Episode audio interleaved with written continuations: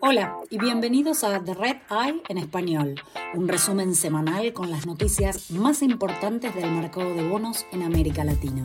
Soy Julieta Valente, hoy es 11 de septiembre del 2023. Esto es lo que necesitas saber para comenzar tu semana. En Brasil, la petroquímica Unigel obtuvo una exención y una suspensión de 90 días de los tenedores de sus bonos locales porque no cumplirá con el compromiso de mantener el nivel de deuda en el segundo trimestre de este año. Se espera que Unigel presente ahora una oferta de reestructuración y negocie con los bonistas.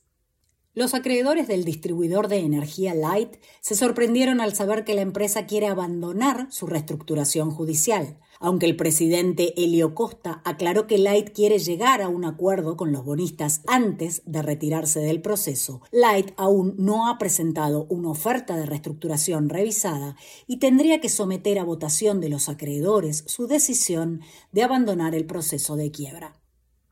El productor de cemento Intercement llegó a un acuerdo con los tenedores de bonos locales para diferir los pagos por otros tres meses.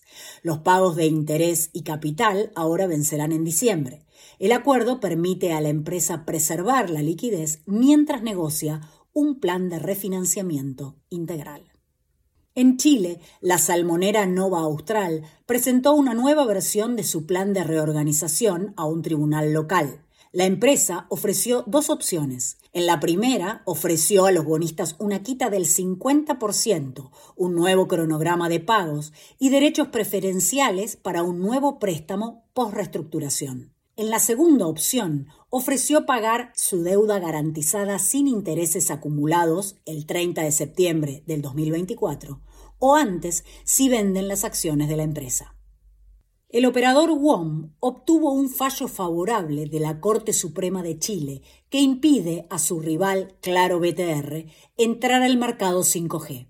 Los reguladores chilenos habían dado el visto bueno a Claro BTR para ofrecer servicios 5G con espectro no utilizado. WOM impugnó la decisión, argumentando que la empresa debería haber pasado por un proceso de licitación como el resto de los operadores móviles. Gracias por escuchar The Red Eye en español. Pueden suscribirse a The Red Eye en inglés, español y portugués desde cualquier plataforma. Para obtener todas las últimas noticias sobre deuda en mercados emergentes, visite redintelligence.com.